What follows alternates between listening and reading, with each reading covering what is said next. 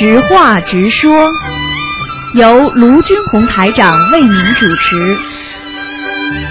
好，听众朋友们，欢迎大家回到我们澳洲东方华语电台。今天是二零一三年十二月二十七号，星期五，农历呢是十一月二十五号。好，听众朋友们，下个星期啊三呢就是我们的元旦了，就是新的一年到来了，二零一四年了。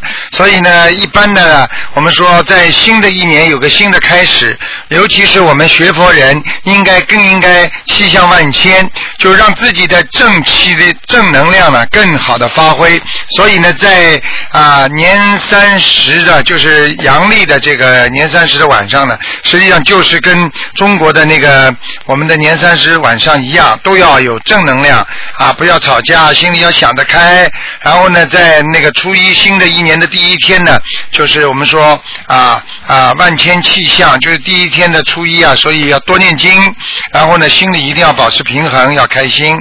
好，听众朋友们，下面就开始解答大家的问题。喂，你好。呃，师傅好，师傅你好。你好，嗯。呃，师傅你好，弟子给师傅请安。啊祝师傅法体安康，保重身体。嗯。呃，师傅，弟子首先向您忏悔。呃，弟子最近做错了好多事情，呃，太愚痴了，对不起师傅，嗯请师傅原谅，我以后一定改正，对不起师傅。呃说吧，问吧。嗯，是，我我今天向您请教几个问题，啊、就是呃，第一个是呃，在人间都是因果，没有对错可讲的。那么呃，揭发检举这样的事情，从佛法上来看，是否动了人的因果呢？呃，是这样的，如果一个人跟一个人有冤结，对不对啊？揭发嘛，一般呢嗯就是说我因为恨你了，对不对啊？过去呢你伤害过我，所以呢我现在呢就揭发你，对不对？那么实际上呢，因为呢从佛法上来讲啊啊，我们讲慈悲为怀，对不对？那么要给人家个机会，多给人家点机会。那么你从侧面、从其他方面呢，让他自己来开悟，然后呢，从其他方面呢，让别人呢可能跟他一些沟通啊。如果呢暗中的去，比方说去揭发他的话呢，实际上呢的确是会有点因果的，因为不管怎么样讲啊，总是啊要给别人点机会吧。他做错的，他不再做错了，这个事情就啊就可以了。但是问题他做错了，他还在做错，那么有些事情呢，就是说就业新犯。那么有的时候呢，就是用一些适当的方法提醒他。啊，我今天不讲是揭发或者是什么情况，我就说用点适当的方法提醒他，或者给他一点嗯惩治。实际上，这个就是说，我们说打掉他心里的魔，明白吗？目的嗯啊，目的是为了帮助别人。佛法说，我们帮助一个别人，目的是为了啊让他改变，而不是为了把他打下去。你听得懂吗？所以这个事情呢，就是说啊，这样的话呢，可能啊会对那个佛法界讲的慈悲心呢，可能会更啊得到一些淋漓尽致的发展。也就是说，能够更懂得我今天啊讲他是为了他好，而讲他不是为了把他啊踢出去。那比方说，现在很多人在师傅身边学佛，那么他们肯定会犯很多错误了，对不对啊？嗯。那如果如果师傅说我今天批评你了，啊啊，我对你这个对你这个问题你没有认识，那可能师傅说我不要你在我身边了，对不对？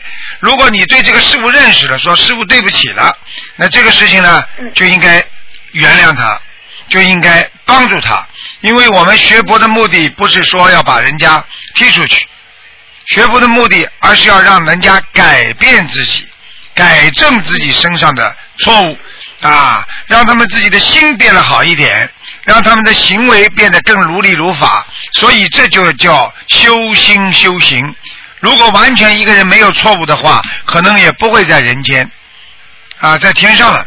嗯。明白了吗？嗯。哎，就这样。啊，明明白啊，谢谢谢师傅，呃，师傅呃，谢谢您。您说那个我们这有一个同修修的很好，但是他阴气很重，呃，阴气重一般就是阳气不足，为什么他还修的很好呢？这个阴气轻重和修的好坏有什么直接联系吗？这个问题是根据他具体不同的情况来说的。我举个简单例子，好吧？一个人躺在医院里，已经是在住院了，医生跑过来说：“哇，你最近很好啊，养的很好啊。”你说说看，他能跟马路上那种不生病的人比吗？现在明白了吗？哦还要我举例子吗？嗯师傅讲他阴气很重的人，说他嗯嗯最近修的不错，是指他在原有的基础上，指他在阴气很重的基础上，他现在修的不错，嗯明白了吗？嗯啊，你这个人伤风感冒，嗯，我看你最近恢复的很好啊。你一听哦，恢复的很好，比人家那些没有伤风感冒的人还好啊，可能不啦，傻姑娘？嗯呃。明白，呃，师傅就是呃，一般像这种阴气很重的人，有一种他是灵性很多身上，还有什么样的原因会让这个人的阴气很重呢？那经常在阴气重的地方生活呀，比方说家里靠近坟墓啦，比方说经常在医院里工作啦，啊，比方说啊经常在卖棺材的地方啦，或者经常跟很多很多女人搞在一起啦，啊，或者经常屋子里常年见不到太阳啦，嗯。啊，这些都会阴气重的呀。还有哦到了这种嗯啊春清明啦，呃，或者是那个冬至啦，啊，或者是七月十五啦、中元节啦，那这些人呢啊一点都不懂的啊，拼命的做很多事情，那么阴气就上升了呀，明白了吗？哦啊。还有晚上。晚上嘛经常看那些《聊斋》啊，那些鬼故事啊、电影啊。好了，那些人不懂的，嗯否则这些电影给谁看啊？那就就是那些不懂的人看的呀，一看那么阴气就上升了呀，明白了吗？嗯嗯，那明白明白啊，谢谢师傅。啊，师傅就是现在有部分同修很执着于梦境，就觉得没有梦到菩萨，没有上天下地、出入自由，就是修的不好。还有的同修就是从来都不会做梦，呃，就是师傅讲过说他们是因为身体太好了。嗯，那么对于这种不做梦的，还有很少梦到菩萨和这呃仙境的这种同修，他们就有反馈说修行好像缺乏了一种动力。呃，我想问一下师傅，就是常常梦到菩萨和天上的人呢，一定是前世很有修，那代表他现在的修行状态也很好嘛？应该是这样的。实际上，做梦嗯并不是件坏事。做梦是你的意识存在于你的思维当中，而在你床临床上的一种表现。你听得懂吗？嗯你比方说，嗯过去我们中国人讲“日有所思，夜有所梦”，对不对？那日有所思，夜有所梦，因为你白天想的太多了，那晚上会到你梦境来。那么，如果你白天没想这件事情，突然之间在你梦境当中会出现，那就是有第三意识。这个第三意识就是由他人传给你的信息，那对你来讲就非常富有一种积极的意义了，嗯，明白了吗？哦，嗯，明白，啊师傅。是这样呃，那么，那么对于不从来不做梦或者是梦不见菩萨的人，他怎么样来判断自己的前世根基好坏，还有自己现在修行的好不好呢？那很简单了，首先你投了人家家里好不好就知道了。如果你投了一个非常非常穷的人家里，苦的不得了的，从小父母亲毛病缠身，让你也遗传上很多的慢性病的，你说这个根基会好吗？这第一个问题第二个，你不做梦并不代表你修的不好啊。不做梦说明你的意识上面上面还没有很强的一种负能量和正能量对你产生一种威胁，明白了吗？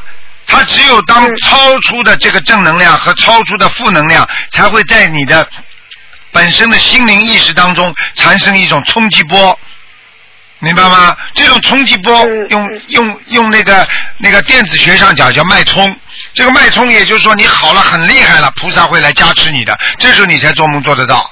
或者你坏的不得了了，嗯把你拉到地府去了，这时候你才做梦做得到，明白了吗？啊，明白了，啊嗯，就是他平常要不就不做梦，要不就一做梦特别特别灵。灵的不得了，对了对，要么不生病，嗯生起病来就死了。嗯，好 嗯，谢谢师傅。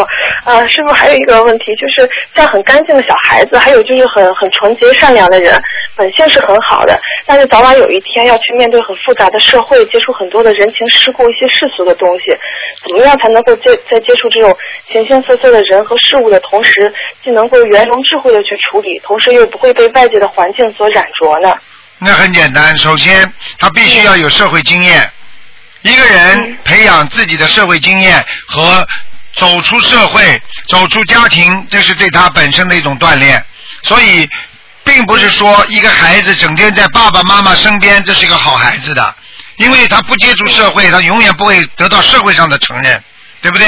嗯这是第一个。第二个，你本身要有智慧的圆融。智慧的圆融是怎么来的呢？首先要修心学佛。第二，自己呢要懂得跟那些高僧大德接触。比方说，你要多看看白话佛法啦，懂得里边的嗯。什么样叫智慧，怎么样来处理人间一些问题。你看师傅在给你们解答人间问题的时候，也是智慧充充足的呀，对不对呀？是是。啊，我是叫你们两面都不要有什么问题的，要懂得怎么样能够让自己能够啊做任何事情都能够圆融。什么什么叫圆融？圆融就是这个事情没有零零角角，不会去伤到别人。你做一个事情，如果你伤到别人了，你这个事情就不不算圆融了。你比方说爸爸妈妈吵架，有的孩子就帮爸爸，有的孩子帮妈妈，对不对？如果你有智慧圆融的话，你应该爸爸妈妈吵的时候谁都不帮，等到过后了，看见爸爸说爸爸妈妈一直在背后说你好话，妈妈其实很爱你的，你千万不要跟妈妈经常吵，否则很会伤她心的。妈妈经常在背后哭，跑到跑到跑到爸跑到妈妈这里，妈妈你知道吗？爸爸很心疼你，跟你吵完架，他一直在很难过，他一直说妈妈是家里不可缺少的最重要的人。啊，爸爸脾气自己不好，所以你不要学我。你这两个，这个这个孩子，如果这个爸爸妈妈背后这么一讲，爸爸妈妈还会吵吗？你这个事情本身圆融了。如果爸爸妈妈吵的时候，这孩子说，说爸爸，爸爸你不能这么对妈妈的。好了，爸爸火气更大，说明爸爸一想，肯定妈妈在孩子面前说了，不知道他自己本人多少坏话呢。这个叫智慧圆融吗？听得懂吗？嗯，不对。啊，听得懂。嗯所以这个佛学佛学到后来，佛法并不是说为用在未来的，是用在现在的。嗯如果佛法用在未未来的话，没有这么多人学。佛法就是用在现在，能够解决当下的问题，所以才会有很多人去学菩萨的智慧，学菩萨圆融的智慧，学菩萨的般若智慧。听得懂了吗？听得懂，听得懂，嗯，啊，谢谢师傅。那师傅，当我们就用一颗很简单的心，呃，去就是接触这个社会的时候，会把每一个人都往好的地方想，就是不会去提防怀疑别人。但是当现实去打破了这个理想的状态，就是比如说，呃，太相信别人了，就被骗了，被利用了。虽然有因果在里面，可能本来就该就该还这个债，但是时间久了，可能做事情就会更加的谨慎，有戒备心。那么这样的话，是不能是不是这个人就不如以前那么纯洁了呢？是这样的，因为在人间，嗯那当然最好是大家都纯洁，对不对啊？嗯那么如果说嗯你说这个世界大家都有戒备心，啊，也不能说是不好，但是有了戒备心之后，慢慢就会有嗔恨心，明白了吗？因为它是连锁反应的，所以为什么学佛人要尽量不要去啊伤害别人，不要去戒备别人，不要去防防范别人。因为当你去嗯防范和戒备别人的时候，实际上你这个心已经不像正常人的心了，因为你发出来的心的一种能量体是属于负能量，不属于正能量了，明白了吗？所以首先要相信别人，相信别人之后，受到人家伤害之后，也伤不了你怎么，大不了骗点钱喽，嗯大不了怎么样了？嗯那然后你知道这个事情了，以后少跟这些人接触。明白吗？嗯因为我们毕竟人间只有几十年，我们最后要到天上去。你说说看，天上有坏人吗？没有。好了，天上有没有菩萨？有没有会害人呢？当然没有。如果你带着这种心跑到天上去，你天天怀疑这个菩萨，怀疑那个菩萨，你很快就不是菩萨了。你听得懂吗？嗯所以为什么很多法师为了保护好自己这颗纯洁善良的心，他们为什么到山上去啊？嗯他们为什么要跑到山上去跟人正常的那些居士啊，这这个众生离开他们呢？因为众生有烦恼，因为众生有业障，而到了山上修行，他们就会离开这些，他们就很纯洁了。听得懂了吗？很很呃，明白了，是很清净的那个。啊，对了，就像现在为什么吃吃东西都要吃那种 nature 啊，吃那种自然的东西啊，一样的。现在什么东西都放化学品，那吃下去都会让你身上是长出不好的东西的。所以现在人跟人就是这样的呀。我们人跟人之间现在就是像大家都吃了化学品一样的啊，一听到啊你有利益了，马上就化学品就产生产生效应了。一听到你有钱了，几个女的马上眼睛冲着你就色色眯眯就看过来了。一听到你，哎呀，马上有地位了，哎呦，你是某某领导了，马上眼睛就来了。所以有些有些有些事情也不能完全怪领导的啊。啊，我我我说的都是实话。嗯嗯，是是是。对不对啊？所以很多事情都是相辅相成的。所以有些事情，因为大家都对一些物、名利、物欲的追求，造成了人心的伤害和扭曲，造成造成了人对自然事物看出来的不自然，明白了吗？嗯。现在你说谁相信谁呀、谁相信谁？现在人家跑过来跟你说，哎，呃这个这个东西，哎呦，突然之间来帮助你，人家马上就怀疑呀、你在马路上，现在你去帮助一个谁，人家马上第一个就怀疑你，他不会觉得你是雷锋的，嗯。嗯，对不对啊？你现在就是雷锋活到现在，雷锋突然之间去参人家，这老妈妈首先把皮夹子藏藏好，那嗯。这个人是不是想拿我钱呢？那对不对啊？嗯，对对对嗯对，就是呃，除除了要增强增要增加这个定力，也要尽力的去远离这个染浊的环境。尽量远离。嗯我举个简单例子，一个孩子如果整天的在一个好的环境当中，他绝对不会成变成坏孩子的。现在的网络，你看看让多少孩子弄坏掉啊！很多男孩子从来没有接触过女人的，纯纯洁洁的一个小男孩，就是上了网呀，什么都看，什么都看，看到后来嘛变成个坏孩子了呀。对，那你看了心动了，心动就有行动了呀，对不对呀？你控制不住了呀。嗯它就是人生的欲望呀，这种欲望本来就是我们要戒的，而现在、嗯这个物欲世界当中，他把这些欲望更去激发他，去让他越来越厉害了，你明白了吗？嗯，明白了。嗯，啊好，谢谢师傅。啊呃，师傅还有一个问题是，人在修忍辱的初期阶段啊，就是还是在外忍辱没到内忍辱的时候，就是内心忍的可能不太开心、不太情愿，还有就像有矛盾的时候，人也不开心。那么这样的不开心应该自然的流露出来，还是应该自己消化掉，然后在外表上强颜欢笑呢？就这个问题是你记住你记住，嗯能修到强颜欢笑已经算不错了，能修掉自己完全化掉，那是更好境界。强颜欢笑比嗯你把那个板的那个老脸给人家看，不知道要好多少了，听得懂吗？强颜欢笑也是修行的一种，只不过你没有化掉，你没有解决问题，那也总比你凶神恶煞好。哦 听得懂了吗啊师傅？嗯啊，听听明白了啊，你嗯就是因为强颜欢笑不好，那就跟人家凶神恶煞。嗯，这这样的话就不要伤害别人，就是给别人一点笑脸看。那当然了，你给人家笑脸看的话，也是化解你的矛盾的方法呀。因为你凶神恶煞的话，矛盾会加深啊。这还不懂啊？那笑一笑，嗯就算假的笑，总比不笑好啊。但是就算假的笑，那总不如你真笑啊。啊，你化解的矛盾之后，你笑出来的笑容都是那么璀璨啊！你这个强颜欢笑，笑出来都是这么尴尬，让人家看了惨不忍睹。有些人不笑倒蛮好，一笑像哭一样的。嗯嗯，是是是，原来师傅，那这样会不会会会会不会像那种不诚实，就是不真诚呢？没有什么不真诚，在修嗯在修心的过程当中，人嗯就是在克制和戒律当中活着。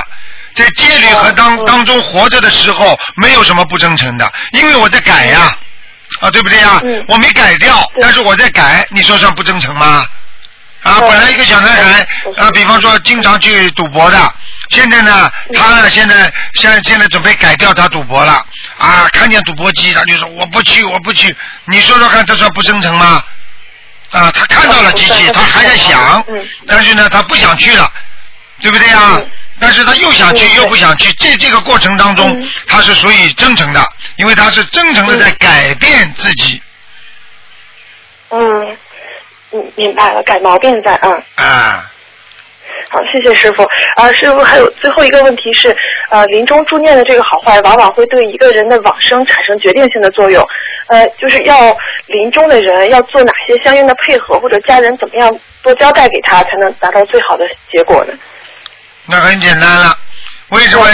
为什么临终的念头非常重要？因为临终一念可以到西方极乐世界，可以上天，也可以下地狱。这为什么呢？嗯很简单，我一举例子你就明白了。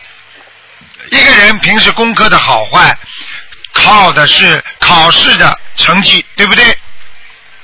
对，那么好了，那你平时念经学佛念到自然了，然后你考试的时候自然就考得好了，对不对？对，那么临终的时候，这个人的念头是好是坏，靠的是你平时的修心和修为，明白了吗？嗯那么也就是说，嗯临终的时候你的功力强不强，靠的是你平时平时的努力不努力的。所以呢，边上的助缘也是其次的，最主要还是自己，自己要修得好，嗯。要想得通，想得明白，这是最重要的，明白吗？嗯。嗯，明白。啊，所以根据这些情况来看，你就应该懂得助念是缘分，而自己本身的境界是本源，最重要的缘分。嗯那么你如果修的已经很好了，人家给你念经啦，不哭啦，不碰你啦，然后呢你自己很安详了，放下了，那你就很快能做到天上去了。如果你自己本身还牵挂着我的房子、车子啊，我的我的孩子啊，啊，我的老老婆啊、妻子啊，那个时候呢，边上人在念着想啊，不不不不念经，你脑子里还在想你的妻子，还在想你的房子，那你没有用的，你上不去的，听得懂了吗？嗯，听得懂，师傅。啊嗯，那嗯，师傅，为什么那临终一念为什么会比平常消掉更多的业呢？那很简单，你到了最关键的时候，你产生出来的能量就是你平时的积累，也就是说，哦你考试的时候考的好坏，有的人平时功课做得很好的，但是考试考的不好，你就中不了状元，嗯听得懂了吗？嗯，听得懂了。现在明白了吗嗯？也就是说，你平时修的再好，如果你考试的时候、临终的时候没有善念、没有放下，你前面全功尽弃，你最后考试嗯考得很差，没有到了一个很高的境界，那你平时的读书不就全废了吗？嗯明白了吗？嗯，明白了。嗯。然后呢就是临终。嗯对了，临终上不去的时候，那么很多人说我不冤枉了啊，我一辈子念了这么多经，我做了这么多的好事，布施了这么多，我为什么临终上不去？哎呀，这个不公平，没什么不公平的。接下来你所有的这些东西就变成了福德，你下辈子投一个大富翁，说不定你就投一个王嘉诚，投一个嗯刘嘉诚，听得懂了吗？嗯，好了懂，听得懂。嗯嗯，那就很遗憾了。嗯。啊，对了，白修了。为什么台上看到很多人都是过去都是大法师啊？啊嗯，你最近看看报纸上说王菲，对不对呀、说她修了两世尼姑啊，嗯。她不是福报现在在用吗？嗯啊，说她一唱情歌，马上就婚姻就一塌糊涂。她只要一唱佛歌，马上就很顺利。嗯嗯她她根源不一样的，听得懂了吗？嗯，听得懂了。嗯。啊，谢谢师傅，嗯，好的，好吧感恩师傅，嗯哎，感恩师傅，嗯，提前祝愿师傅和各位师兄元旦快乐，新年快乐，嗯嗯，祝愿师傅在新的二零一四年里法体安康，万事如意，弘法顺利，好啊，弟子愿跟着师傅好好弘法，救度更多有缘众生，嗯，希望师傅一定多保重身体，嗯感恩师傅，感恩观世音菩萨，好，谢谢。好师傅再见好，再见，再见，嗯。哎，师傅再见。好，听众朋友们，那么接下去呢，我们继续我们的节目，那是我们的悬疑问答节目，很精彩。